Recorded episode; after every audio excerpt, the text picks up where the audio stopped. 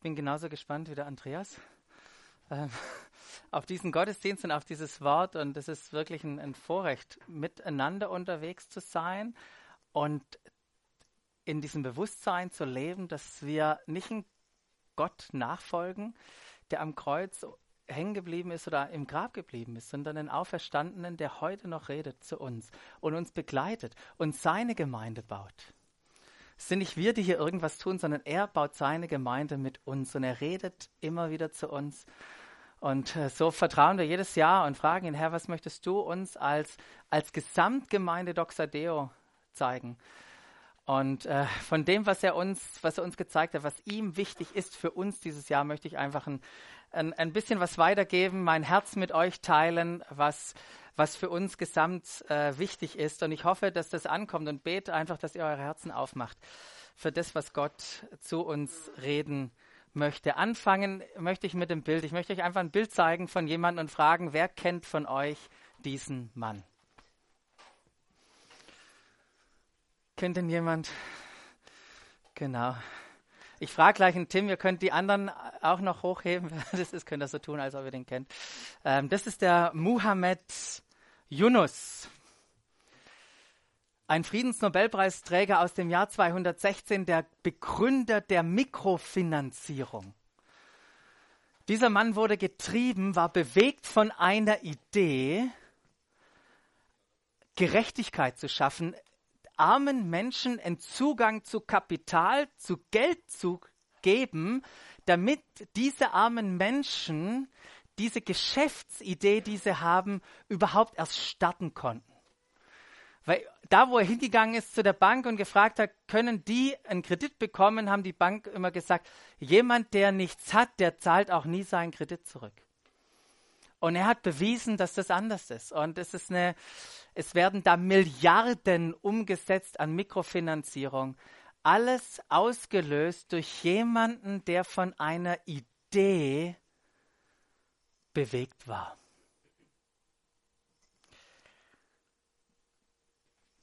Und ich möchte dich fragen, heute Morgen habt ihr auch ein passendes Bild dazu, was bewegt eigentlich dich? Was bewegt dich? Was steht im Zentrum deines Lebens und deines Handelns? Was ist der, der tiefste Kern deiner Motivation? Was treibt dich an? Was bestimmt den Takt und den Herzschlag deines Lebens? Was, was bestimmt dich? Ist es genauso hier wie bei dem Yunus eine Idee, einen Beitrag zu leisten für diese Menschheit?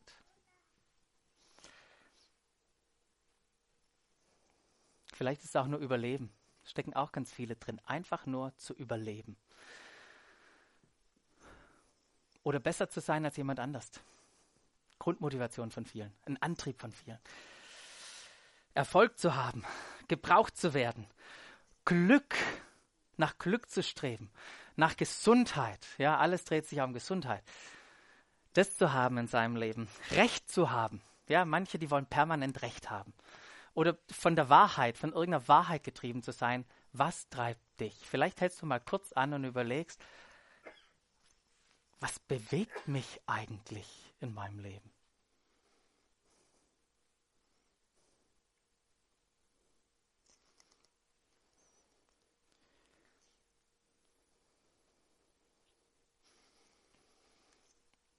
Und wenn du Schwierigkeiten hast, da eine Antwort zu finden, dann frag doch mal jemand, der dich gut kennt der kann dir vielleicht in einer ganz schnell sagen, was er glaubt, das dich bewegt, was sichtbar ist in deinem Leben.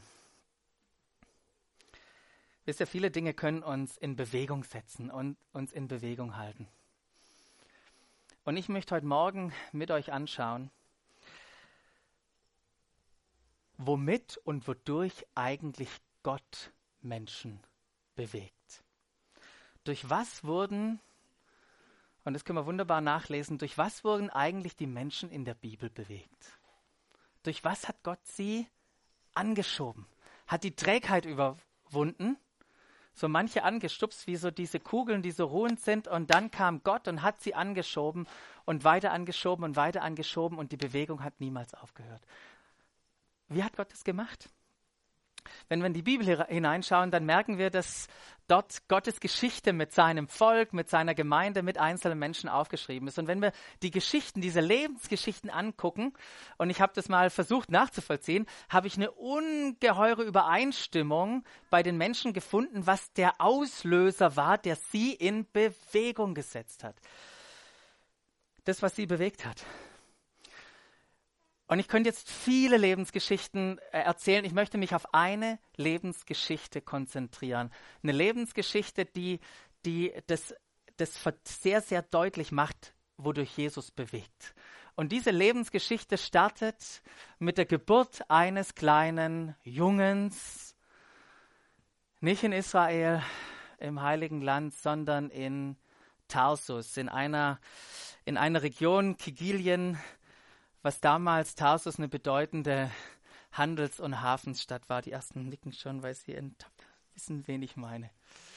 Dieser Junge hatte von seinem Vater das Bürgerrecht eines Römers und hat im Laufe der ersten Jahre wahrscheinlich seiner Jugend, das hat er früher schon früh angefangen, den Beruf eines Zeltmachers er erlernt. Ja, von da aus sind wahrscheinlich die Zelte in die Welt gegangen seine Mutter oder, oder von seinem Vater oder in dem Kontext, wo er war, in diesem griechischen Kontext, hat er viel gelernt, was, was Sprache, was Bildung angeht, ein, ein Vernunftsdenken, wie schreibe ich, und das sehen wir auch später natürlich in seinem Leben, was er, was er da schon ausgesetzt war. Ähm, die Erziehung seiner Mutter stellte aber diese starke Verwurzelung von ihm mit der jüdischen Kultur sicher. Im Judentum wurde Identität Kultur über die Mutter übertragen. Egal mal, was der Vater ist, wenn die Mutter jüdisch ist, sind die Kinder auch jüdisch. Und, und diese Zugehörigkeit, diese Verwurzelung in dieser jüdischen Identität gab ihm die Sicherheit in seinem Leben. Die hat bestimmt, wer ist. Abstammung und Zug Zugehörigkeit zu diesem Volk waren sein ganzer Stolz. Und deshalb zog er dann als junger Mann nach Jerusalem um sich dort als ein, als ein totaler Streber, ja, ein strebsamer, äußerst begabter Schüler einem der Top-Pharisäer auszusetzen, diesem Gamaliel. Und er war in dessen Schule. Und diese religiöse Tradition von diesem Volk kon konzentriert im Gesetz, das wurde zum Inbegriff seines Lebens. Wenn du ihn gefragt hättest, was treibt dich denn an, lieber Saulus? Natürlich das Gesetz, natürlich dieses Wort, diese Tora, das, was Gott gesagt hat und alles, was damit zu sagen hat. Das war das, der Antrieb seines Lebens. Und er war ein großer Eiferer. Ein großer Eiferer für dieses Gesetz und wurde zum erklärten Gegner von all diesen Jesus-Anhängern, die plötzlich aufgetaucht sind. Und er war auch dabei, als sie diesen Stephanus nahmen der von irgendeiner guten Nachricht gesprochen hat, die nur so überhaupt nicht mit seiner Überzeugung zusammengepasst haben und mit dem, was ihn bewegt hat. Und was haben sie gemacht? Sie haben den auf die Seite geschafft. Den ersten christlichen Märtyrer gesteinigt.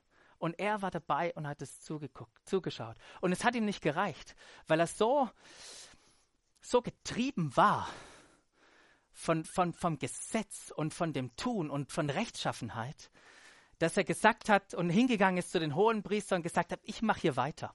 Wir lassen es nicht bei dem einen sein, wir machen alle platt.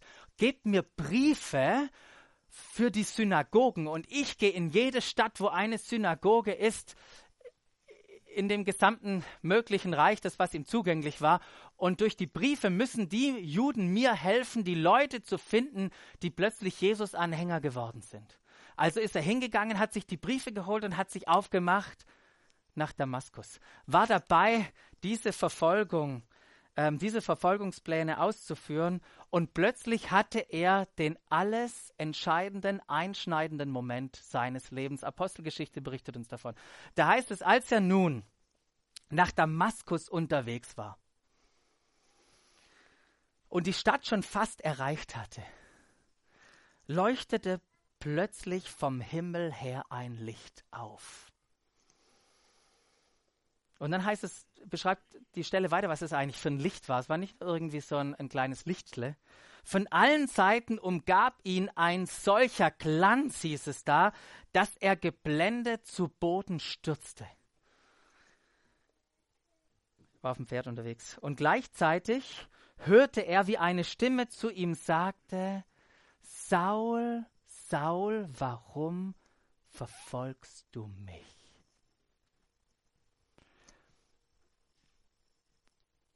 Am Boden liegend, geblendet, konfrontiert mit dieser Stimme, fragt er nur, wer bist du, Herr? Wer bist du? fragte Saul, und die Stimme antwortete, ich bin der, den du verfolgst. Ich bin Jesus. Saulus hatte eine Begegnung mit Jesus. Aber wir müssen es verstehen, er hatte nicht nur eine Begegnung mit einer Person, sondern mit allem, was diese Person ausmacht und verkörpert. Mit der gesamten Botschaft dieser Person wurde er konfrontiert. Er wurde konfrontiert mit dem Evangelium, mit der guten Nachricht, die ihm in diesem Moment offenbar wurde, weil er erkannt hatte, dass das, was er verfolgt hatte und als unwahr erdacht hatte, doch wahr ist. Selber erlebt. Und er erlebte, dass die gute Nachricht sein Leben in diesem Moment, Leute, hat, hat die gute Nachricht, diese Begegnung, hat sein Leben in diesem einen Moment für immer auf den Kopf gestellt vollkommen auf den Kopf gestellt. Diese Begegnung. Und er hatte so einen Hunger, diese gute Nachricht, diese Person, alles, was Jesus verkörpert, zu entdecken, dass er sich kurze Zeit später eine Auszeit von drei Jahren nahm, wo er, wo er, die, die, wo er sich separiert hat und, und einfach studiert hat und diesen Jesus kennengelernt hat. Und in dieser Zeit hat Jesus sich ihm offenbart und ihm gezeigt, worein, worum es eigentlich geht. Paulus, später dann Saulus, wurde von der guten Nachricht bewegt. Und das ist auch das, worum es in, in unserem Jahresthema geht, von der guten Kna Nachricht bewegt. Und es ist so interessant, wenn man, wenn man das Leben von Paulus studiert, das uns die Apostelgeschichte zeigt oder auch das in seinen ganzen Briefen sichtbar wird. Ich habe das mal, habe das, habe mir mal jeden Brief hergenommen und habe geguckt, was ist eigentlich das Thema von diesem Brief? Was kommt eigentlich immer vor? Und nur ein paar exemplarische Sachen. Macht es mal daheim und legt mal die Briefe übereinander. Höchst interessant. Fast immer hat es was mit der guten Nachricht zu tun. Meistens gleich nach der Begrüßung steigt der ein in die gute Nachricht. Ich, ich möchte euch ein paar, paar Bibelstellen mal vorlesen. Nicht, dass ihr das alles jetzt wahrnehmen müsst, aber einfach mal, dass ihr den, die Melodie und den Klang da rausnehmt. Lasst uns mal gleich reinspringen in den Römer. Ähm, nicht der erste, die, ich habe es ja irgendwie jetzt mal geordnet, ähm, so vielleicht auch, dass es ein bisschen Sinn macht. Hör, hört einfach mal zu. Da redet Paulus, Diener Jesu Christi, so bezeichnet er sich selber und sagt an die Gemeinde in Rom, da geht der Brief hin, er schreibt an die Christen. Gott hat mich zum Apostel berufen und dazu bestimmt, seine Botschaft bekannt zu machen. Das ist meine Mission, sagt er, seine Botschaft bekannt zu machen, die er schon vor langer Zeit durch seine Propheten in der Heiligen Schrift angekündigt hatte. Wenn wir in das ganze Alte Testament reingucken, dann sehen wir Stücke für Stück, Stück, Stück, sehen wir Verheißungen und Andeutungen auf das, was kommt. Es handelt sich um das Evangelium von seinem Sohn. Nicht von irgendwas, sondern von das Evangelium von seinem Sohn. Weiter Korintherbrief, schreibt er an die Korinther. Das heißt es jedes Mal, wenn ich für euch bete, danke ich meinem Gott für die Gnade, die er euch durch Jesus Christus geschenkt hat. Hey, ihr seid beschenkt. Durch ihn hat er euch in jeder Hinsicht reich gemacht. In jeder Hinsicht reich gemacht. Es gibt keinen Bereich mehr, wo wir arm sind. In jeder Hinsicht hat er uns reich gemacht, heißt es da. Reich an geistgewirkten Worten und reich an geistlicher Erkenntnis. Er hat die Botschaft von Christus, die wir euch gebracht haben, in eurer Mitte nachhaltig bekräftigt. Das, was passiert. Nachdem wir gesprochen haben, hat sich diese Botschaft bestätigt. Diese gute Nachricht in Epheser lesen wir in Vers 13, auch ihr gehört jetzt zu Christus. Ihr habt nämlich die Botschaft der Wahrheit gehört, das Evangelium, das euch Rettung bringt. Und weil ihr diese Botschaft im Glauben angenommen habt, hat Gott euch, wie er es versprochen hat, durch Christus den Heiligen Geist gegeben. Philippa, Brief an Philippa. Jedes Mal, wenn ich im Gebet an euch denke, das macht er ziemlich oft, im Gebet an andere denken, danke ich meinem Gott für euch alle. Ja, ich bete ständig für euch und tue es mit großer Freude, weil ihr euch, seit ihr an Christus glaubt, für das Evangelium eingesetzt habt. Vom ersten Tag an bis heute.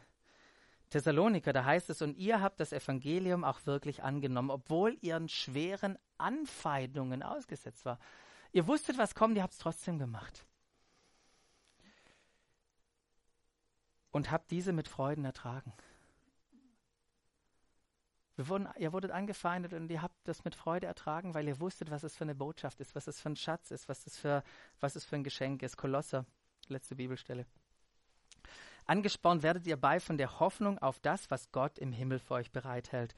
Davon habt ihr vom Anfang an gehört. Seit damals die Botschaft der Wahrheit, das Evangelium, das ist die Botschaft der Wahrheit, zu euch gekommen ist und genauso wie diese Botschaft überall in der Welt Früchte trägt, überall in dieser Welt, wo diese Botschaft kommt, entsteht Frucht und sich immer weiter ausbreitet. Das ist eine Bewegung unstoppable.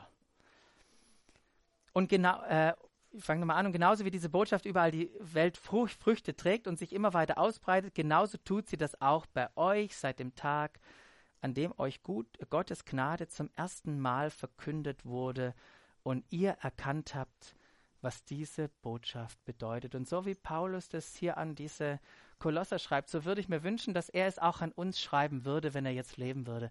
Und sagen würde, seit die Botschaft bei euch ist, entsteht mehr Frucht, es weitet sich aus. Und wir erkennen immer mehr, was diese Botschaft bedeutet. Es höchst interessant, wenn man dieses Leben anschaut, diesen Paulus, was er schreibt und was er durchmacht und auch welche Entwicklung er selber durchlebt hat in Bezug auf diese gute Nachricht. Wir gucken mal in den Römerbrief ein. Da merken wir im Schreiben, wie er diese Entwicklung, äh, äh, wie sich diese Entwicklung auch vollzieht. Im Römerbrief schreibt er zuerst ganz am Anfang vom Evangelium Gottes. Und im gleichen Kapitel weiter, warte, genau, finden wir nochmal hin. Ähm, diese drei Punkte. Also er schreibt am Anfang im Römerbrief vom Evangelium Gottes. Und dann wechselt er gleich im ersten Kapitel schon vom Evangelium Christi. Evangelium gute Nachricht. Am Ende des Römerbriefs, Kapitel 16, nachdem er systematisch und grundlegend das ganze Ausmaß dieser guten Nachricht beschreibt, da ist so eine, eine Fülle drin. Er beschreibt die gute Nachricht und kommt dann am Ende zu dem Schluss und sagt, das ist mein Evangelium. Evangelium Gottes, Evangelium Christi, mein Evangelium. Was will Paulus uns damit sagen? Wisst ihr, die gute Nachricht, kannst du draufklicken, die gute Nachricht hat ihren Ursprung bei Gott dem Vater. Es war seine Idee. Es war seine Idee und es widerspiegelt, es widerspiegelt sein Wesen wieder. Es hat erstmal gar nichts mit uns zu tun. Es offenbart in erster Linie sein Wesen. Seine Barmherzigkeit, seine Güte, seine Gnade, seine Liebe. Ist nicht beleidigt, weil Menschen irgendwas gemacht haben diese Nachricht spiegelt sowas dermaßen die Größe Gottes wider. In sich ruhend, dieser Gott. Das Evangelium Jesus. In Jesus ist die gute Nachricht zu uns gekommen, ist die gute Nachricht zu uns gekommen. Jesus ist der Bote. Jesus ist der Bote. Jesus hat die gute Nachricht demonstriert Jesus ist die gute Nachricht selbst. Er ist die gute Nachricht selbst. Und mein Evangelium, Wir sind alle in dieser Botschaft, dieser guten Nachricht mit eingeschlossen. Wir waren Teil des Plans. Wir sind Teil dieser Geschichte. Und sein Sieg wurde unser Sieg. Wisst ihr, die gute Nachricht ist eine, ist eine Siegesbotschaft. Es wurde unser Sieg. Die gute Nachricht ist das Handeln Gottes an den Menschen in und durch Jesus. Das Handeln an den Menschen. Gottes Handeln an den Menschen in und durch Jesus. Wenn wir die gute Nachricht angucken, der Dreh- und Angelpunkt dieser guten Nachricht ist Jesus. Ohne ihn, ohne diesen Jesus gäbe es keine gute Nachricht. Er ist die gute Nachricht. Jesus ist das Reden Gottes an uns, so heißt es mal im Hebräerbrief. Alles, was Gott sagen wollte zu uns, hat er in Jesus uns gesagt. In seiner Geburt, in seinem Leben, in seinem Sterben, in seinem Auferstehen und in seinem Erhöhtsein.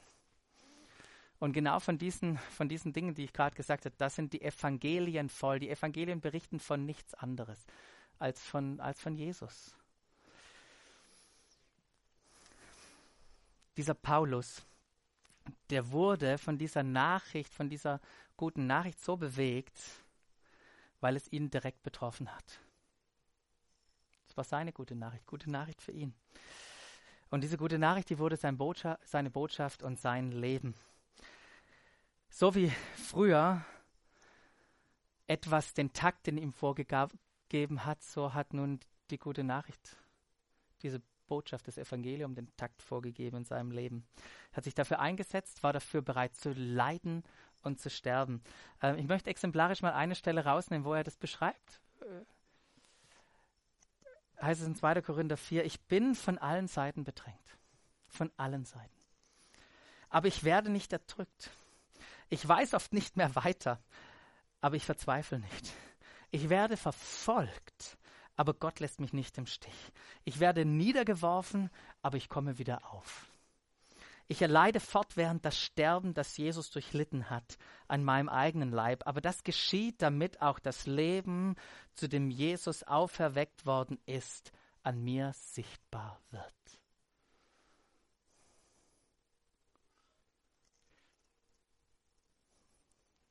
Die gute Nachricht bewegt. Und an seinem Leben erkennen wir, dass das, bevor er diese Jesus-Begegnung hatte, das Gesetz war und danach er nicht mehr von dem Gesetz geleitet wurde, sondern von Gnade. Wisst ihr, Religion sagt tue und Jesus sagte getan. Religion sagt tue und Jesus sagte getan. Und es ist gigantisch zu entdecken, zu erkennen und zu erfassen, was Jesus getan hat. Und es gibt rein gar nichts, was wir da irgendwie dazu tun könnten. Er hat uns, und nur, dass ihr das mal hört, er hat uns erlöst, er hat uns versöhnt, er hat uns wiederhergestellt. Wir haben heute Morgen gar nicht die Zeit, da jetzt, da jetzt drauf einzugehen, sondern das möchten wir auch im, im Laufe dieses Jahr machen, uns diese Konzepte mal anschauen, was Jesus wirklich getan hat und was es mit uns zu tun hat. Aber vielleicht nur ein paar, ähm, äh, ein paar, äh, ein paar Andeutungen, um das ein bisschen mal aufzureißen, um euch hoffentlich ähm, in Bewegung zu setzen, um euch ein bisschen herauszufordern, ein paar Gedanken, was, was das alles mit einschließt. Wir wurden erlöst. Von was wurden wir denn erlöst? Wir wurden von unserer Schuld erlöst. Nicht nur wurde uns vergeben, wie wir das gerade in dem Lied gesungen haben, sondern wir wurden unschuldig gemacht, sodass es dass wir, ähm, dass es unser Gewissen nicht mehr belastet, belasten muss. Ja?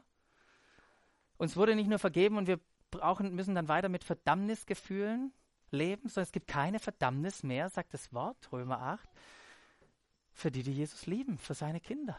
Es gibt keine Verdammnis mehr. Nicht nur unsere Schuld, von unserer Schuld wurden wir verletzt, wir wurden erlöst von unserer Scham. Das ist das Gefühl, falsch zu sein. Vielleicht kennen das manche, dieses Gefühl, falsch zu sein. Wisst ihr, Gott hat uns nicht nur akzeptiert und angenommen. Es ist nicht nur ein liebender Vater, wo wir seine Kinder sind. Nee, er geht noch einen Schritt weiter. Er macht uns zu Söhnen und Töchtern und damit zu Erben. Alles, was ihm gehört, gehört auch uns.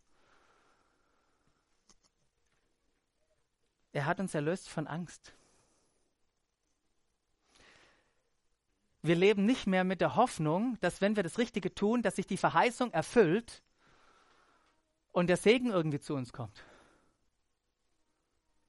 Wir leben von der Perspektive, dass in Jesus alle Verheißungen erfüllt sind. Wisst ihr, manchmal entdecke ich, dass wir Stellen lesen wie im 5. Mose 28, lese dieses Kapitel mehr durch. Wenn du das machst, dann kommt Segen, wenn du das machst, dann kommt der Fluch. Wir lesen das, als ob wir noch in dieser Zeit leben, als ob irgendwie das Kreuz nicht stattgefunden hätte. Und ich möchte euch bitten, dass wenn wir gewisse Dinge anschauen in der Bibel, dass wir uns die Brille auch des Kreuzes aufsetzen und sagen, wie muss ich das verstehen, nach dem, was dann alles noch passiert ist. Er hat uns erlöst, er hat uns wiederhergestellt, äh, er, hat uns, er hat uns selbst mit sich versöhnt. Wisst ihr, jegliche Distanz zwischen Gott und uns wurde aufgehoben. Wir brauchen nicht mehr versuchen, ihn zu finden. Wir brauchen nicht versuchen, Gott zu finden. Er hat uns gefunden. Und wir können permanente, in permanenter Gemeinschaft leben. Das ist der Grund, warum, warum Jesus kam. Um uns in Gemeinschaft mit dem Vater zu bringen. Damit wir mit ihm leben können. So wie es von ganz Anfang an gedacht war, mit ihm im Garten zu gehen. Er hat uns wiederhergestellt, das heißt neu gemacht, gerecht gemacht, gesegnet mit allen Segnungen und uns die Kraft gegeben, dieses Leben zu leben, das er uns, zu dem er uns bestimmt hat. Und er kann uns darin gebrauchen. Und da gibt es so viel zu entdecken. Es gibt so viel zu entdecken. Und mein Gebet ist, dass wir dieses Jahr immer wieder anhalten. Jeder Einzelne, aber auch wir, wir als ganze Gemeinde anhalten und so wie die Silke das vor zwei Wochen gesagt hat und erkennen, wer Gott ist und was er getan hat. Ich bete für diese Momente in diesem Jahr. Erkennen, was er getan hat, damit wir die gute Nachricht überall da noch verinnerlichen, wo wir sie noch nicht verinnerlicht haben. Darf ich dich herausfordern?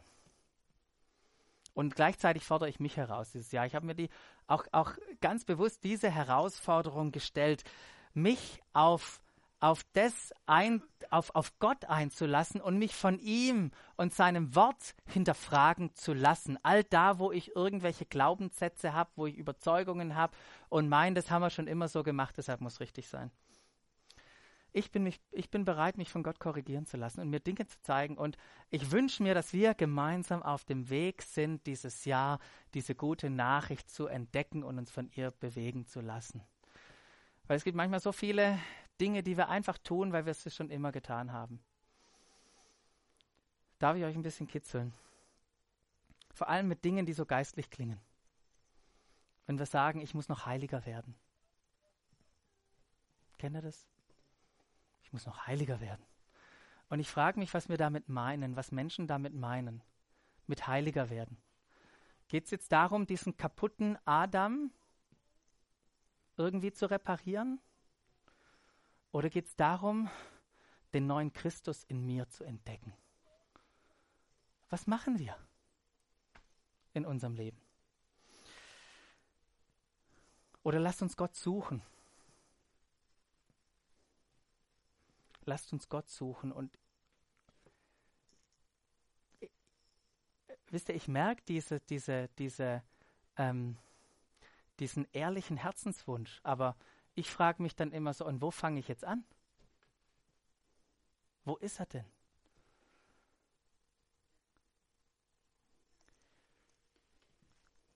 Und jetzt möchte ich niemand auf den Schlips treten. Ich sag's trotzdem. Wir werden es oft beten. Wisst ihr, was wir beten? Danke, Herr, für diesen Gottesdienst.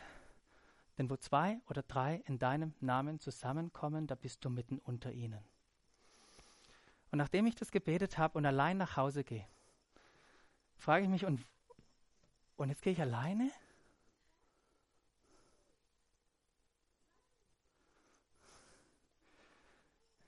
Ich hoffe, ich kitzel euch. Ich, ich, ich, mein Ziel ist nicht, Facebook-Likes zu bekommen für diese Predigt. Okay? Ihr müsst nicht mit allem übereinstimmen. Viele Menschen stimmen nicht mit Gott überein. Äh, mit dem, was er sagt. Aber ich hoffe, dass wir uns kitzeln gegenseitig und uns hinterfragen und wirklich hingehen. Und natürlich steht es im Wort Gottes, weiß ich doch, Matthäus 18 steht drin, wo zwei oder drei in meinem Namen zusammenkommen, da bin ich mit und unter ihnen. Aber haben wir den Kontext verstanden? Das heißt nicht, dass das Prinzip nicht gilt. Natürlich ist Gott da, wo zwei oder drei in seinem Namen zusammen ist, aber Gott ist auch da, wenn du alleine bist. Wenn du ihn eingeladen hast in dein Leben, natürlich ist er da. Also, ich möchte euch kitzeln, herausfordern, wirklich auf den Grund zu gehen. So wie Paulus das gemacht hat bei den Römern, als er ihnen den Brief geschrieben hat, wo ich gesagt habe, er hat systematisch ihnen die gute Nachricht erklärt, dann kommt er irgendwann an den Punkt an Kapitel 12 und hat eine riesige Bitte an die Römer. Und da heißt es in der NGÜ, ich habe euch vor Augen geführt, jetzt über die ganzen anderen elf Kapitel habe ich euch vor Augen geführt, Geschwister, wie groß Gottes Erbarmen ist. Ist das nicht genial? Ist es nicht großartig? Was für ein Geschenk. Was für eine Geschichte. Was für ein Jesus, sagt er da. Und dann heißt es, die einzige angemessene Antwort, die ich darauf finden kann, die mir überhaupt einfällt, mir fällt gar nichts anderes ein als das, ist, dass ihr euch mit eurem ganzen Leben Gott zur Verfügung stellt und euch ihm als ein lebendiges und heiliges Opfer darbringt, an dem er Freude hat. Das ist der wahre Gottesdienst. Und dazu fordere ich euch auf. Richtet euch nicht länger nach den Maßstäben dieser Welt, sondern lernt in einer neuen Weise zu denken, damit ihr verändert werdet und beurteilen könnt, ob etwas Gottes Wille ist, ob es gut ist, ob Gott Freude daran hat und ob es vollkommen ist. Was für eine starke Bibelstelle. Steckt so viel drin. Schaffe ich gar nicht in, dieser, in diesen wenigen Minuten noch darauf einzugehen, aber es scheint wie so eine großartige Einladung. Das heißt, es gibt keine angemessene Antwort. Elberfelder Übersetzung habe ich euch mal mitgebracht. Da heißt es, wie die es übersetzt haben, ich ermahne euch. Man könnte auch sagen, ich, ich, ich, ich lade euch ein, ich ermutige euch. Steckt auch da drin. Ähm, nun, Brüder, durch das Erbarmen Gottes eure Leiber hinzugeben. Ich habe mal geguckt, was da im Griechischen steht. Da steht Parakaleo. Hat was mit Rufen, neben plus Rufen, das ist das Wort. Und worum es da geht, ist, ähm, oder gemeint ist hier eine Person zu rufen, um eine bestimmte Wirkung zu erzeugen. Darum geht es in diesem Ruf. Man möchte mit diesem Rufen was erzeugen. Und Paulus ruft uns hier. Aber anstatt zu sagen, das ist die einzigste Antwort oder ich ermahne ich euch, wir könnten es auch übersetzen mit, ich bitte euch eindringlich. Oder ich flehe euch an. Oder ich bettle darum. Ich bettle darum.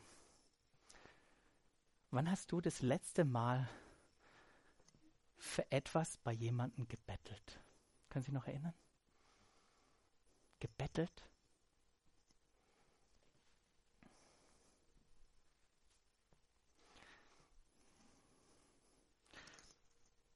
heute Morgen. Ich möchte euch eindringlich bitten.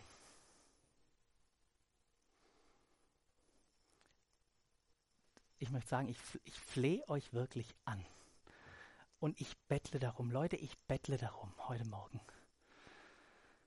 dass wir uns aufgrund des Erbarmen Gottes, was für ein Geschenk haben wir da erhalten, aufgrund dieses Erbarmen Gottes, dass wir unser Leben geben und dass wir unser Denken dieser guten Nachricht anpassen. Ich bettle euch darum an, dass wir das tun. Dass, dass, dass, die, dass diese Botschaft so eine Ernsthaftigkeit in unser Leben bringt, dass wir uns von dieser guten Nachricht so arg bewegen lassen. Ich bettle euch darum an, dass ihr euch mit dieser Botschaft auseinandersetzt, egal was ihr dann tut. Wir sind, ihr seid nicht gezwungen, irgendwas zu tun. Das Einzige, worum ich euch bitte, ist euch mit dieser guten Nachricht auseinanderzusetzen und nicht zu sagen, ach, das, was der Basti heute erzählt hat, hat er schon zehnmal erzählt. Ich weiß es doch. Ich möchte euch bitten, euch damit zu beschäftigen. Ich werde es tun und ich wünsche mir, dass ihr es auch tut. Die gute Nachricht bewegt. Und es ist möglich, nach anderen Maßstäben zu leben. Dass, dass ja, dass wir unser Denken verändern, damit unser Leben. Und da geht es nicht um irgendwie positives Denken, sondern es geht darum, dass die gute Nachricht unser Denken bestimmt. Eine häufige Frage, die wir haben, und das steckt auch da drin, ist, was ist der Wille Gottes? Was ist der Wille Gottes? Fragen wir uns ja in Situationen. Was ist dein Wille? Die Bibelstelle gibt uns hier einer der Schlüssel, den Willen Gottes zu erkennen. Nämlich dann, wenn unser Herz, unsere Gedanken so geformt sind durch seine gute Nachricht, dann erkennen wir den Willen Gottes, erdenken, erkennen wir, was gut ist und was richtig ist und was ihm die Ehre bringt. So wie ein guter, ein guter Kunstkritiker. Einer, der trainiert ist, Bilder anzugucken, um sagen zu können, ob es ein Original ist. Wenn der von Picasso gestellt wird oder einen scheinbaren Picasso und man fragt ihn, ist das echt?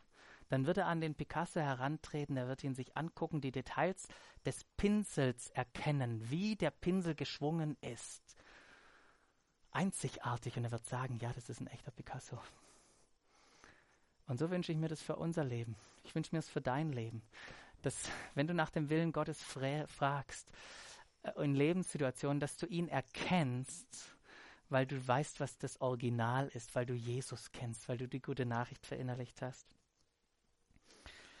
Die gute Nachricht bewegt nicht nur unser Denken, sondern auch unser Handeln. Im Titus heißt es da, denn in Christus ist Gottes Gnade sichtbar geworden, die Gnade, die allen Menschen Rettung bringt. Da ist es diese gute Nachricht oder diese Gnade, sie erzieht uns, sie unterweist uns dazu, von aller Gottlosigkeit und von den Begierden dieser Welt abzuwenden und solange wir noch hier auf dieser Erde sind, verantwortungsbewusst zu handeln und nach Gottes Willen, uns nach Gottes Willen zu richten und so zu leben, dass Gott geehrt wird. Das ist das Ziel, dass Gott geehrt wird durch das, was wir tun.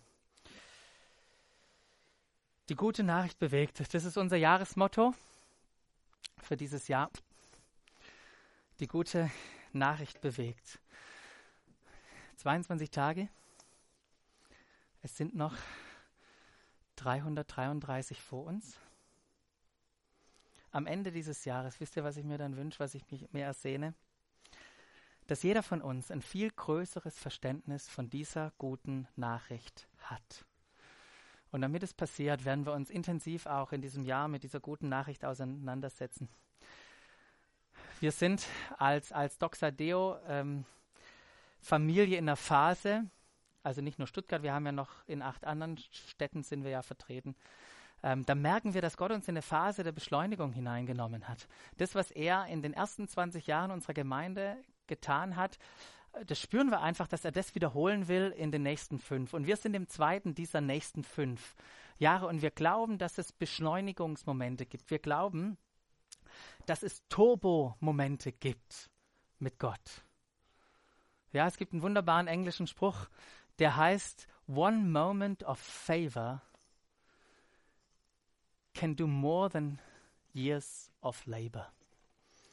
Ein Moment der Gunst, wo sich Gott offenbart, so wie er sich diesem Saulus offenbart hat, der kann viel mehr bringen als, als jahrelanges Arbeiten. Und ich hoffe, dass wir als Gemeinde, ich bete darum, dass du Momente hast, wo sich Gott genauso zeigt. Wie es so viele Geschichten in der Bibel gibt. Schaut euch den Gideon an. Plötzlich kommt Gott, der Engel des Herrn. Ein Gottesmoment und sein Leben wird in einem Moment auf den Kopf gestellt. Und das wünsche ich mir für euch. Was wäre, wenn wir alle am Ende dieses Jahres sagen könnten, so wie Paulus am Ende des Römerbriefes, es ist mein Evangelium. Was wäre, wenn. Und das können wir nicht machen, aber wir können suchen, wir können uns danach sehnen und wir können uns aufmachen, es zu entdecken, weil Gott hat es nicht vor uns versteckt, sondern für uns versteckt. Lasst uns das Jahr zusammen entdecken, was die gute Nachricht ist. Ihm erlauben, uns wirklich alles zu zeigen. Für Momente der Offenbarung beten, und einander teilhaben, wo Gott bei uns am Wirken ist, in unserem Denken, in unserem Handeln. Und lasst uns, lasst uns wirklich die gute Nachricht ergreifen, nicht nur für uns, sondern lasst sie uns so wie den Paulus, dass sie uns bewegt, diese gute Nachricht nach außen zu tragen und anderen Menschen weiterzugeben. Was könnte passieren, wenn das am Ende die Feststellung für uns ist, von der guten Nachricht bewegt?